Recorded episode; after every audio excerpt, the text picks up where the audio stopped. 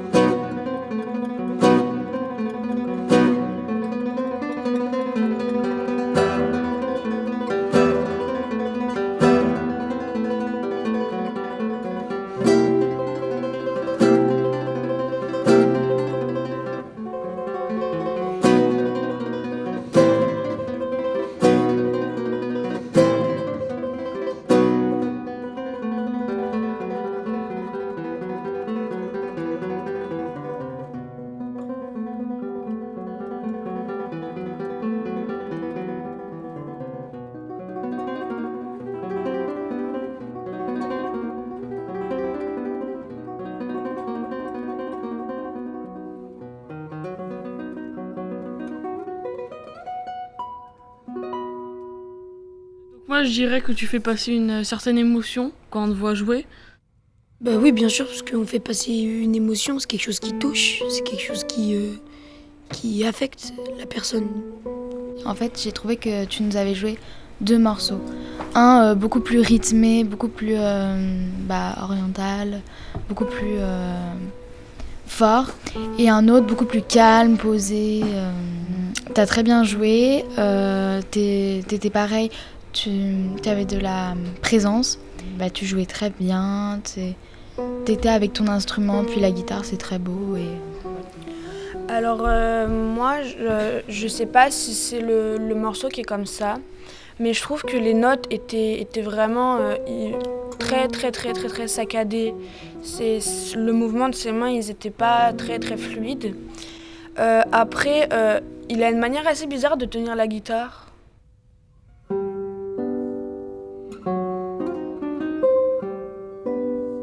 Aussi bien parler de la manière dont il tient sa guitare, à l'émotion qu'ils ont transmis, même s'ils ont moins parlé de l'émotion. Euh, ils ont plus aussi parlé du rythme, enfin voilà. Ils auraient peut-être plus parlé de l'émotion que ça dégage, il y un petit peu... euh, Enfin voilà. J'ai bien aimé comment ils ont jugé, enfin surtout Nina elle a bien détaillé genre parce qu'en fait là c'est un seul morceau et elle a bien elle a bien dit que elle avait l'impression que c'était deux morceaux etc. Par contre euh, Adriana j'ai pas tout compris de ce qu'elle a dit parce que enfin au début c'est un peu enfin on comprend qu'elle aime pas trop que la guitare enfin il la tient bizarrement je sais pas j'ai pas trop compris mais après c'est un peu flou et Eva bah oui moi j'étais un peu d'accord avec ce qu'elle dit.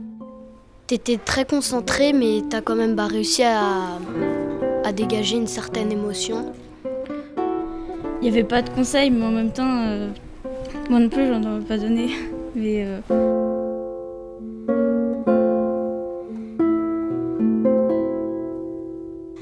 Euh, c'est du bon travail. Euh, c'est une musique rapide et très efficace. Un bon guitariste, t'es très fort. Je t'applaudis.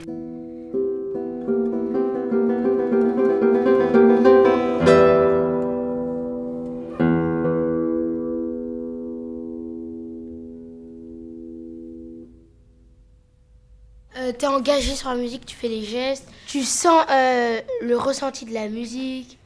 Euh, bah, c'est, pour moi, c'est, une musique d'amour avec des personnes qui les empêchent d'aimer. Euh, je, pense, pense plutôt à leurs parents. C'est rapide. J'ai vu, il y a beaucoup d'accords de notes. Et puis, c'est pareil, t'es pas statique, tu es dans la musique.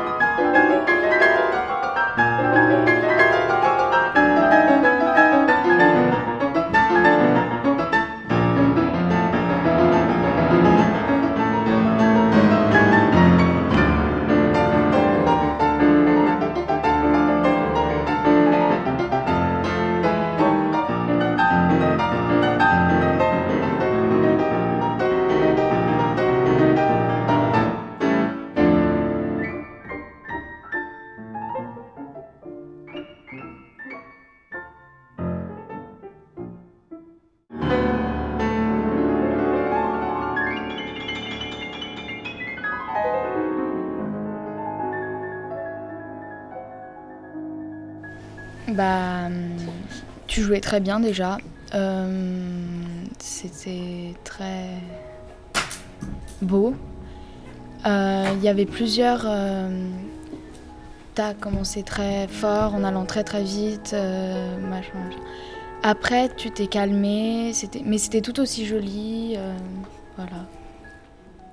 Alors moi déjà je trouve que, que vu comment t'as joué, vraiment tu connaissais, enfin c'était parfait, enfin jouer vite comme ça, c'est, on aurait dit que t'as fait ça toute ta vie. Euh, après, euh, je trouve que tu, tu joues mieux les trucs, enfin les quand ça quand c'est agressif. Les, les moments saccadés, c'était on était dans le dans l'émotion du, du morceau, c'était Euh, donc la musique était très très rapide, donc sur tout le long, donc sauf la fin euh, qui est plutôt douce. Euh, donc tu es très talentueux pour jouer du piano. Même moi, je, je n'aurais pas joué comme ça. Enfin, déjà que je sais pas jouer. Mais, euh, mais malgré ce que, euh, que c'est rapide, on ressent aussi euh, de l'émotion, malgré tout que c'est euh, aussi euh, rapide. On dirait que tu as fait ça toute ta vie. C'est- C'est un critère euh, qui pourrait être celui d'un professionnel. Oui, c'est sûr. Enfin, avoir l'air naturel, euh, comme si c'était facile, comme si ça ne faisait pas vraiment travailler plus que ça. Oui, en effet. Mais ce qui m'intéressait, en fait, principalement, c'était quelqu'un qui ne joue pas du piano qui dirait euh, Moi, je pourrais pas faire mieux. Et en fait, ce rapport à soi dans l'évaluation, ça, c'est quelque chose qu'on trouve toujours. Même si on n'a pas les capacités qu'on est en train d'évaluer, on va se mettre en situation et dire Est-ce que qu'est-ce que moi je ferais là? Et je trouve ça marrant qu'ils ont fait ça. Ah oui, c'est-à-dire qu'on on, on est toujours euh, à, à juger l'autre euh, en fonction de ses propres euh, compétences, en fait. Oui, absolument. Même si on n'a pas ces compétences. du tout.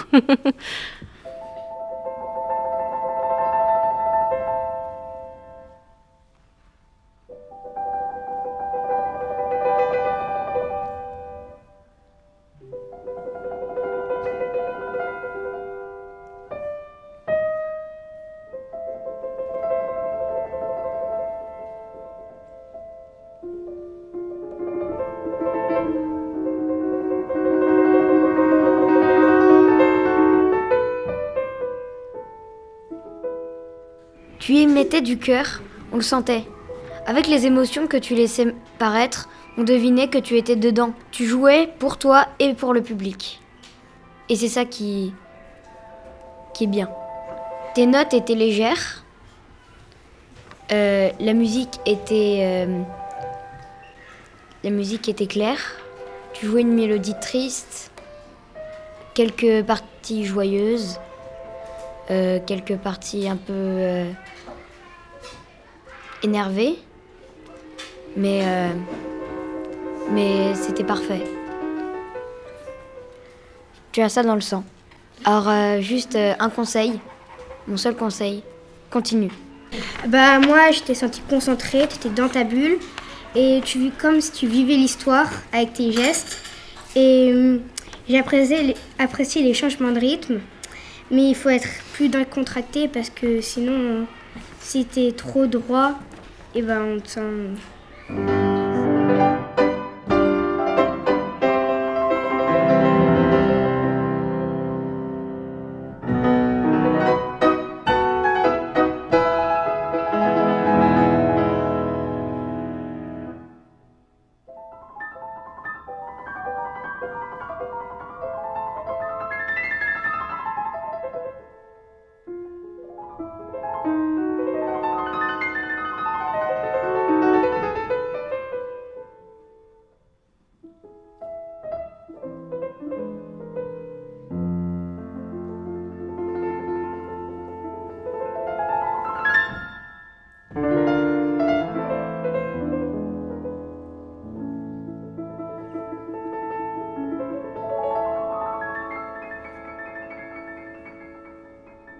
Je trouvais que le jury a bien expliqué euh, ce qu'ils ressentaient, euh, donc leurs émotions. Parce que pour moi, quand, quand quelqu'un joue de la musique, c'est le plus, le plus important, c'est surtout euh, l'émotion que ça, que ça nous donne.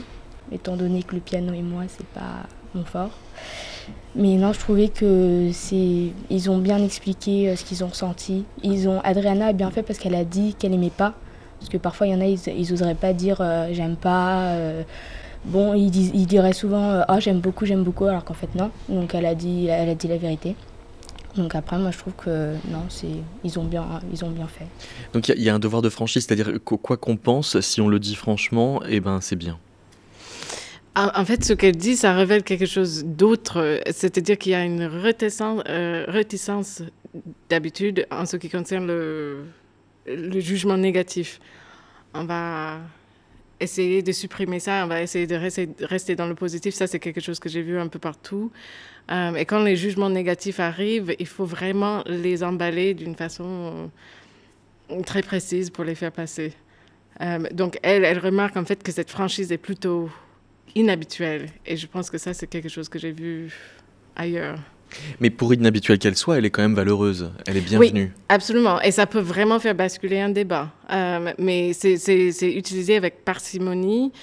Euh, il faut bien savoir comment le faire. C'est pas quelque chose que tout le monde arrive à faire dans un débat de façon efficiente ou effective.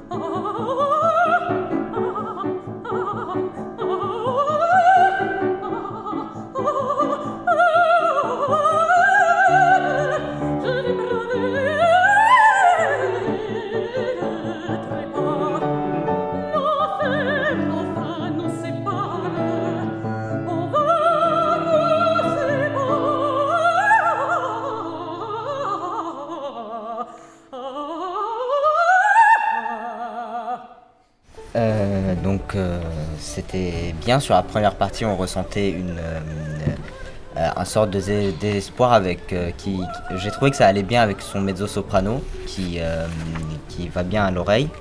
Ça peut enchaîner sur d'autres émotions comme une sorte de réjouissance après une comme une courbe sur un graphique en fait. Et c'est assez agréable à écouter, à, ressentir. pour moi, tu as une très belle voix t'es monté, ta voix elle est montée, après elle est redescendue. Je te félicite. Euh, continue comme ça, avec un peu d'effort. Je voulais juste te dire, on entend euh, la manière dont eux-mêmes ont été évalués. Et là, ils essaient de se mettre en position maintenant d'évaluateur. Et le lexique qu'ils ont, c'est vraiment, enfin, les mots des profs. Euh, c'est pas le leur? Non, du tout. C'est c'est adorable en fait et c'est louable de, d'essayer de, faire ce travail, mais on, voit bien qu'ils n'ont pas le vocabulaire euh, ou qu'ils ne que c'est oui que, que ça leur vient d'ailleurs quoi. Et, et, ils insistent sur le mérite personnel mhm. presque indifféremment de ce qu'ont pu ressentir. En tout cas ils séparent les, les deux registres. Oui absolument. Et euh, ça, c'est quelque chose que j'ai trouvé par ailleurs. On va mettre vraiment de côté l'émotion et puis une, une évaluation plus qu'on va appeler objective, mais qui ne l'est pas. Euh, et pourquoi elle l'est pas Justement? Parce que quand même, elle repose sur le mérite? Et elle repose aussi sur la subjectivité, simplement de la personne. Enfin, comme le, le garçon qui jugeait le pianiste en disant moi si j'étais pianiste, mais qui n'est pas du tout pianiste. Enfin, c'est vraiment la subjectivité de la personne en se mettant dans, en situation. Euh, et c'est de là qu'on formule un jugement. Bah, je trouve au niveau de la forme. Bah, déjà, c'est beau. Euh, c'est très fort. Et euh, c'est pas très évolutif. au début, on sent que tu montes, après, tu redescends, tu montes. C'est pas gênant. Et euh, sinon, c'est très émotionnel. Des gestes. T'es un peu. voilà, t'es un peu. tu fais vraiment des. T'es crispé. Non, pas crispé, mais. voilà, on sent que tu fais des gestes avec ta main. Euh, t'es peut-être un peu énervé. Et parce que tu veux transmettre un message. Enfin, je pensais. Ça me gênait un peu, je voyais qu'elle surjouait un peu. Donc voilà, mais après, c'est le seul point noir, sinon c'est l'appréciation était vraiment incroyable. Moi, je trouve qu'il y, y, a une espèce de tristesse dans leur voix qui euh, me semble laisser penser que c'est l'exercice qui voudrait ça, que évaluer, c'est pas marrant. Mmh. Oui, c'est pas marrant. Je pense que c'est vrai parce qu'en fait, ça, demande de ne pas euh, simplement se laisser aller dans l'expérience. Il faut trouver des mots pour euh, l'expérience et ça, c'est en se distanciant qu'on trouve des mots. Donc c'est en ratant un peu l'expérience. je dirais. Et alors là, il y a ceux qui évaluent ceux qui viennent de passer. Euh, moi, je pense que vous avez un peu tout dit sur l'artiste, au niveau des émotions et de la performance. Dylan, tu aurais pu dire euh, quelque chose sur l'émotion, ça aurait été mieux. Et, on voit aussi à quel point c'est un exercice difficile. Euh, et je dirais que c'est un exercice difficile aussi pour des personnes qui font partie de ce milieu, mais on apprend avec le temps le langage qu'il faut, on apprend aussi comment dialoguer, sur quoi dialoguer, on apprend aussi les noms propres qu'il faut pour, pouvoir mettre des mots sur des choses qui sont en fait euh, indicibles.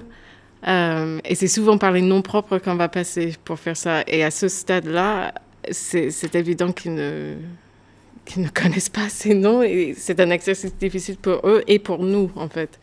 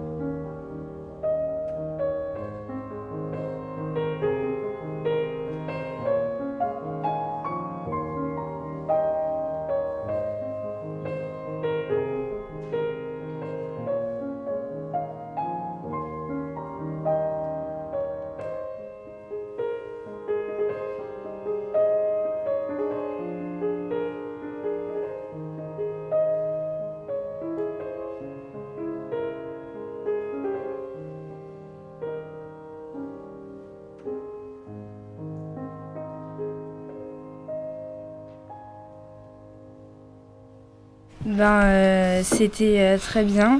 Tu étais concentré, mais euh, tu jouais très bien. tu étais vraiment inspiré dans ce que tu faisais. Et c'est vrai qu'on avait l'impression que tu prenais soin de ton piano quand tu jouais et que bah, tu t'acharnais pas dessus comme, comme on pourrait le faire. Du coup, moi, j'ai ressenti bah, de la mélancolie. J'ai trouvé ça très joli, mais c'était triste. C'était très émouvant et après, on ressentait aussi euh, quelque chose comme un petit peu du mystère. Donc, euh, on allait se demander ce qui se passait. Après, euh, bah, t'as arrêté. C'était un petit peu comme un, envol. Et après, t'es revenu et on avait l'impression que t'étais un peu plus en colère qu'avant. Et après, t'as fait une fin qui était plutôt légère et du coup, bah, ça nous laisse bah, de la réflexion sur ce que t'as joué. Bah, déjà, je trouve que vous avez bien décrit comment il a joué. Ça se voit que vous avez bien aimé l'œuvre, vous avez bien expliqué comment vous avez ressenti. On voyait que vous, aviez apprécié cette œuvre, euh, vous, avez, vous aviez eu beaucoup d'arguments et... Vous écoutez Métaclassique, une émission de David Christoffel. Annelise Freiberger, vous avez euh, mené euh, un travail de thèse sur l'évaluation de la musique contemporaine en faisant une étude comparative entre France et États-Unis. À partir de quand est-ce que on recourt à des experts pour évaluer la musique contemporaine? Tout le temps. En fait, je dirais que c'est quasiment que des experts qui évaluent la musique contemporaine en raison du fait qu'il s'agisse d'un petit milieu et donc les personnes qui sont impliquées sont forcément experts avec le temps, juste par leur confrontation continuelle avec euh, ce monde. Parce que du point de vue de la consommation musicale, on pourrait imaginer que c'est le public qui euh, juge en définitive. Oui. Sauf que quand il faut donner de l'argent pour euh, de l'argent public pour mm. commander une œuvre à un compositeur, là on se sent parce qu'il y a de l'argent public euh, nécessiteux d'un avis d'expertise? Ça, c'est sûr. Euh, là, il y a deux points euh, importants. Bien sûr, avec l'argent public, on fait recours à des experts parce que ça légitime justement ces, choix financiers. mais deuxièmement, pour la musique contemporaine spécifiquement, le public, en fait, on aurait du mal à parler d'un public externe, donc des personnes qui ne sont pas au fait de, la musique contemporaine, qui ne sont pas impliquées dans le monde de la musique contemporaine par des biais différents. Donc des personnes qui, qui ont une expertise sur cette musique, même s'ils ne sont pas forcément compositeurs ou interprètes, mais des personnes qui fréquentent ce milieu depuis, un, depuis un moment. Qui fréquentent ce milieu, ça veut dire mm. que finalement, ce dont ils sont le plus experts, c'est du contexte. Ils sont experts du contexte, ils sont experts euh, des noms, ils sont experts du milieu, de, la sociabilité du milieu. Euh, Plus que de la musique elle-même ben, Parfois. et, les deux vont, vont ensemble, on ne peut pas dissocier les deux. En fait, quand on parle d'un milieu aussi restreint, enfin, la sociabilité du milieu et, la production, euh, ça, ça, va de pair. Ça ne peut pas se séparer complètement Non, absolument pas. Donc, donc c'est, presque absurde de dire qu'on pourrait euh, être extrêmement intégré dans, dans, ce milieu et ne pas en être expert. Euh, je dirais ça comme ça, absolument. Oui. oui.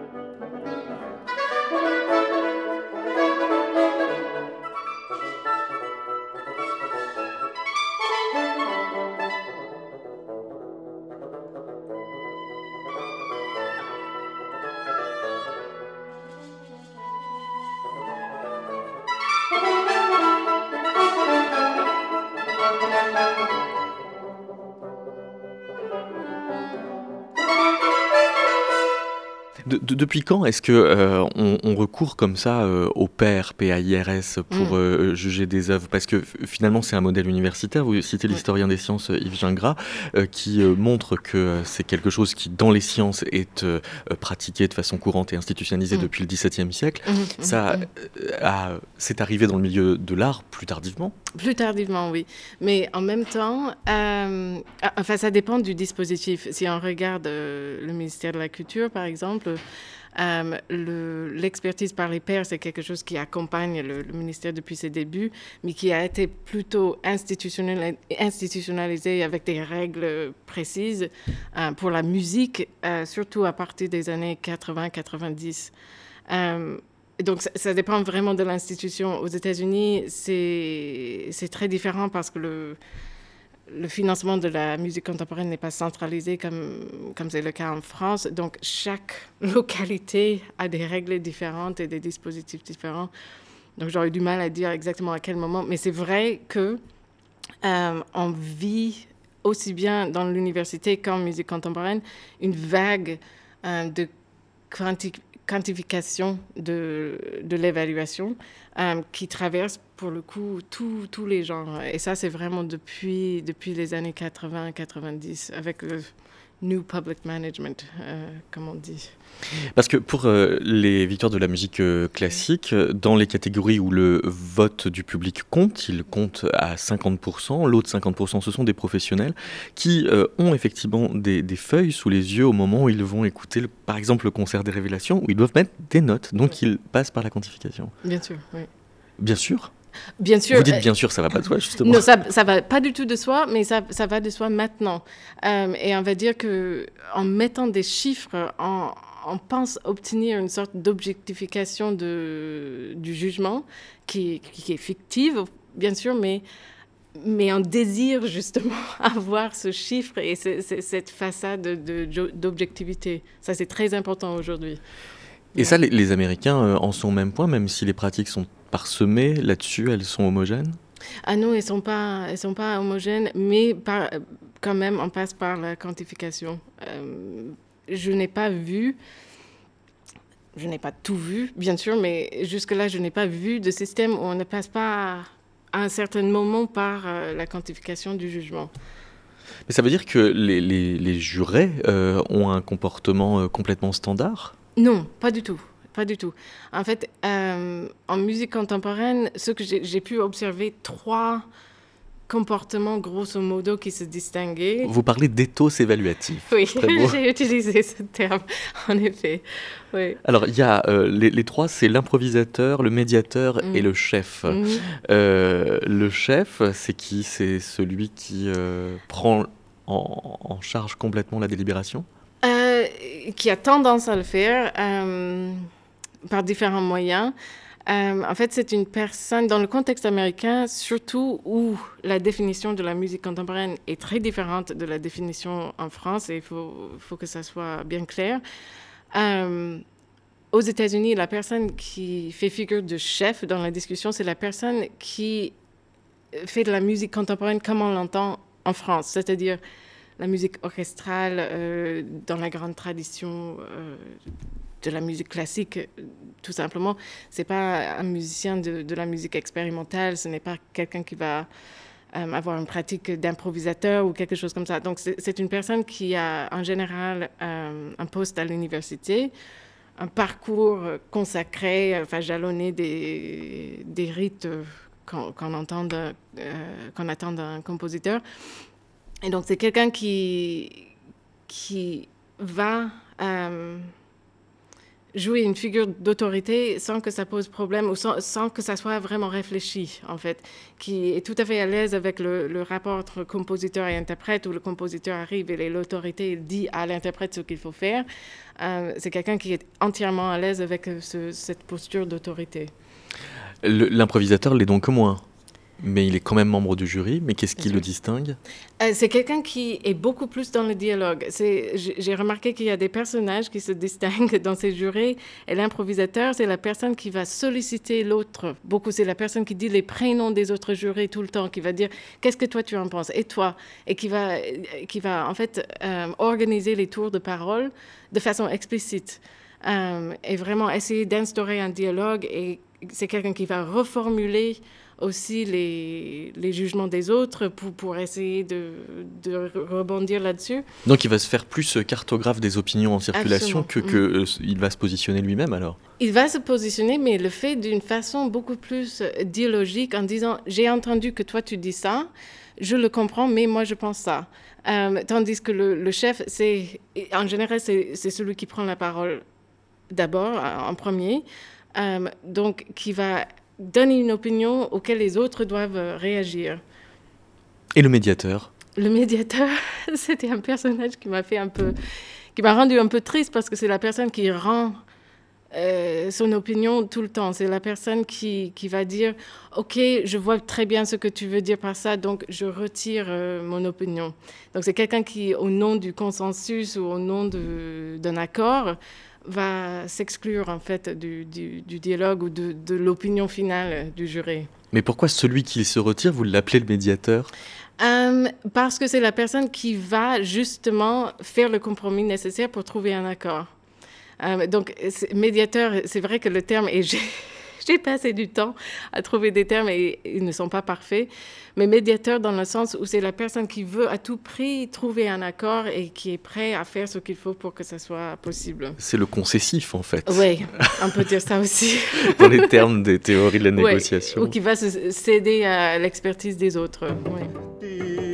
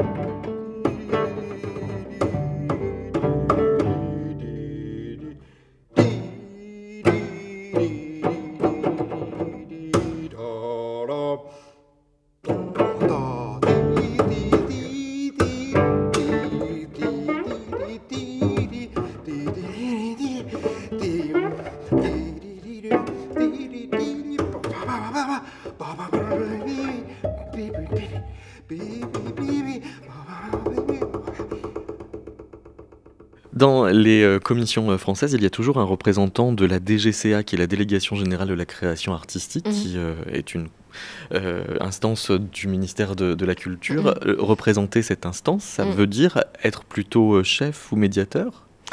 Euh, je dirais plutôt chef. Et ce qui est intéressant, c'est de voir la division des rôles. Donc là, je parle des, des jurys pour la- les commandes d'État, enfin, les- ceux qui sont appelés maintenant les aides à l'écriture d'œuvres nouvelles originales. Donc oui, il y a toujours une personne du DGCA.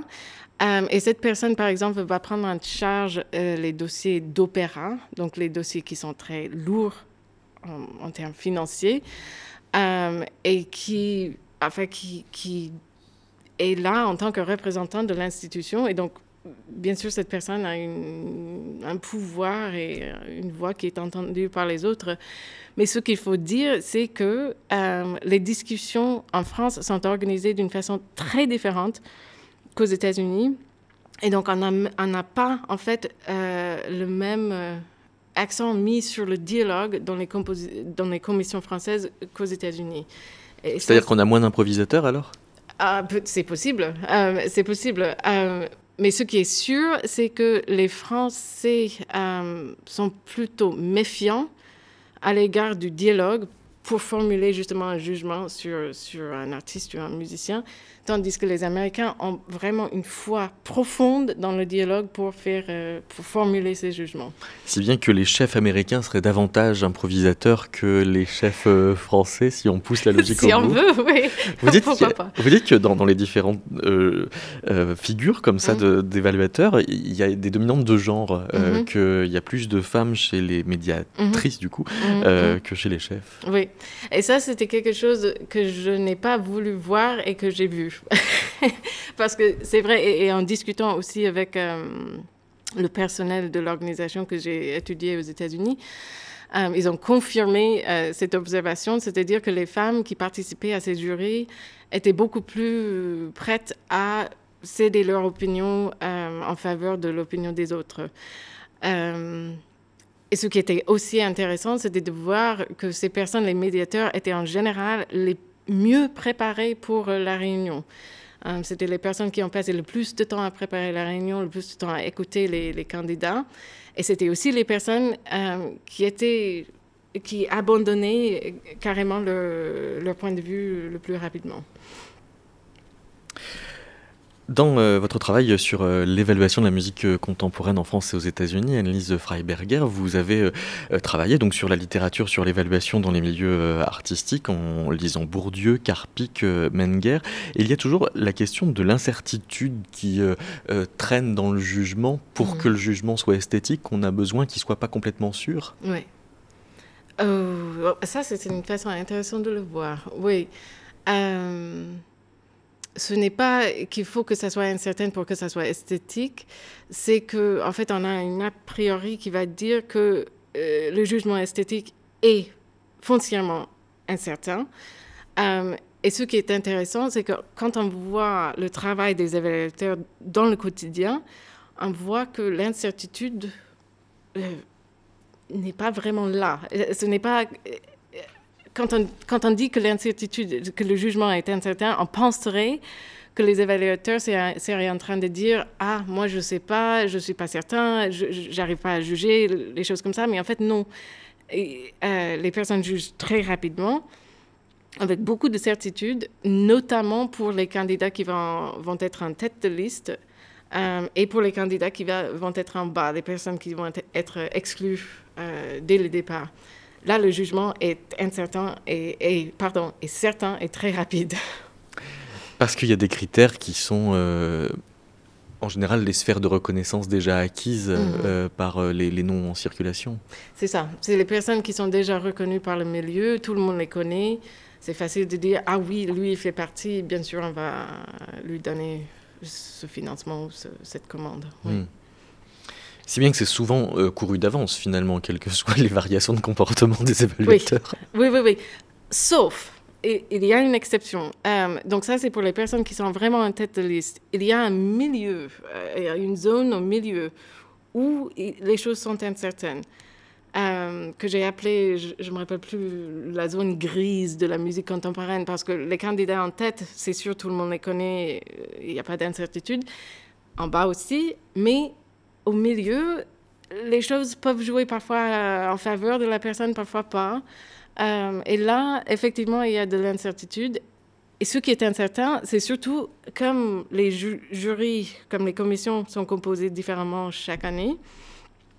Parfois, il y a une commission qui va, voter en faveur d'une personne, parfois euh, pas. Donc la composition de la commission euh, joue pas beaucoup.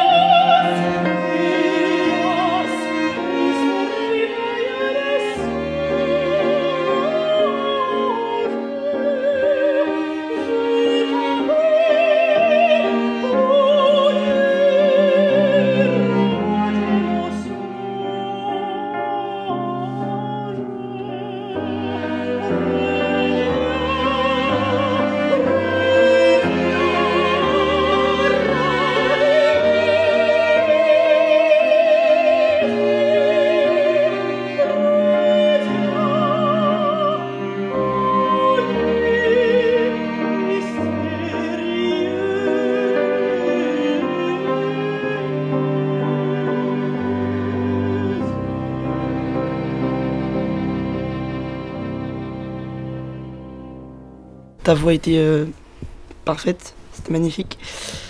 Euh, on dirait que tu racontes une histoire. Euh, moi j'aurais pensé à quelque chose d'assez triste, par exemple de l'histoire, une guerre ou quelque chose, une défaite. Après, la musique, moi je trouve qu'elle nous traverse, c'est très. c'est important, mais je trouve que ça nous traverse, on ressent quelque chose on ressent presque ce que ressent l'artiste, donc c'est vraiment bien. Euh, l'orchestre va très bien avec, euh, euh, ta voix et suit très bien. Après, un conseil pour qu'on puisse ressentir bien ce que tu fais. J'ai trouvé que tu avais un très beau timbre, que tu étais en harmonie avec l'orchestre et que c'était très joli. Et il a parlé de guerre ou de défaite, mais j'ai réussi un peu à lire, j'ai vu romantique. Donc ça fait un peu penser à une défaite du coup romantique, un peu comme une rupture peut-être. Donc euh, j'ai pas. Et euh, elle avait l'air, Monsieur Perrin nous avait parlé d'une limite euh, de l'artiste avec l'émotion. Et elle avait l'air à la limite. Elle, on dirait qu'elle allait presque pleurer en fait. Euh, donc moi je suis totalement d'accord avec euh, ce que vient de dire Julia et Loris. Et donc euh, moi par rapport à l'autre chanteuse qui c'est quelque chose qui, qui, c'est, je prends du plaisir à l'entendre, à t'écouter. Donc t'es bien, donc l'orchestre qui t'accompagne joue très bien. T'es bien avec, t'es bien avec lui. donc moi j'ai trouvé que moi aussi je pense, je suis d'accord avec Loris, ça raconte comme peut-être la défaite d'une guerre, une armée qui a perdu, qui est dans son retour, qui retourne? Euh, Je pense qu'elle pourrait développer un peu les gestes, mais il faudrait pas qu'elle le fasse trop. Parce qu'elle pourrait tomber dans l'excès d'émotion. C'est paradoxal le, statut de l'émotion parce que euh, on, s'en sert comme euh, d'une valeur objective en même temps que si mm. c'est cette valeur qu'on choisit, c'est justement pour son caractère subjectif. Mm-hmm, mm-hmm. Et ce qui est intéressant, c'est que on voit bien qu'ici, le registre émotionnel est vraiment très présent. Et c'est quelque chose qui est, que j'ai trouvé qui est plutôt absent dans les jurys des commissions que j'ai étudiées. Euh, et ce que j'ai pu observer est qu'il y a une façon spécifique dont il faut parler de, de l'émotion, de l'expérience même de l'écoute, et en fait, en général, les commissaires ont tendance à mettre ça de côté en disant là, c'est de la subjectivité, là, on n'en parle pas. Euh, donc, je vais trouver d'autres critères objectifs pour euh, appuyer ce jugement euh, favorable ou défavorable, qui est bien sûr un jugement émotionnel et qui, qui a un rapport avec l'expérience. Donc, par exemple, en écoutant les, les commissaires américains,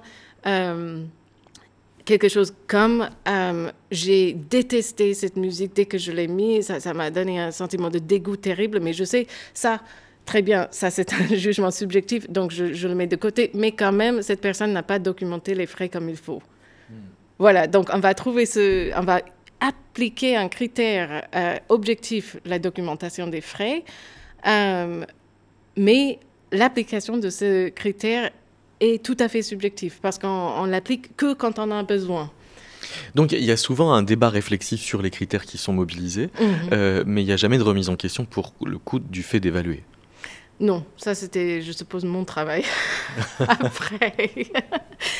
Euh, non, euh, quand même si, parce que dans le, surtout au côté, du côté des États-Unis, où le dialogue est très important, donc les personnes sont vraiment mises face à leur jugement et au jugement des autres et il faut trouver un accord dans cette tension. Euh, tandis que les Français ont tendance à privilégier le vote secret, euh, donc de ne pas confronter justement les opinions divergentes. Euh, et donc, pour le coup, ne sont pas confrontés à ces problèmes de subjectivité ou d'objectivité dans le jugement.